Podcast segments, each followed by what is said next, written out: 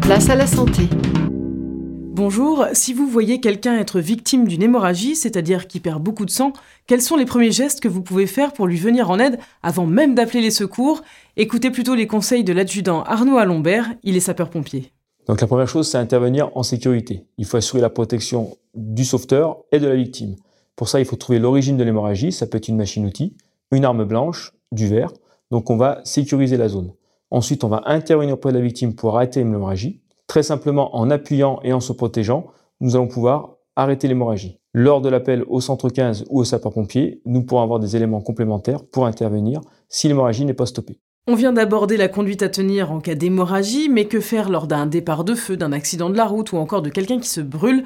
Vous pouvez retrouver tous les conseils de l'adjudant Arnaud Alombert sur notre site placealasanté.fr. Vous pouvez également nous rejoindre sur Facebook.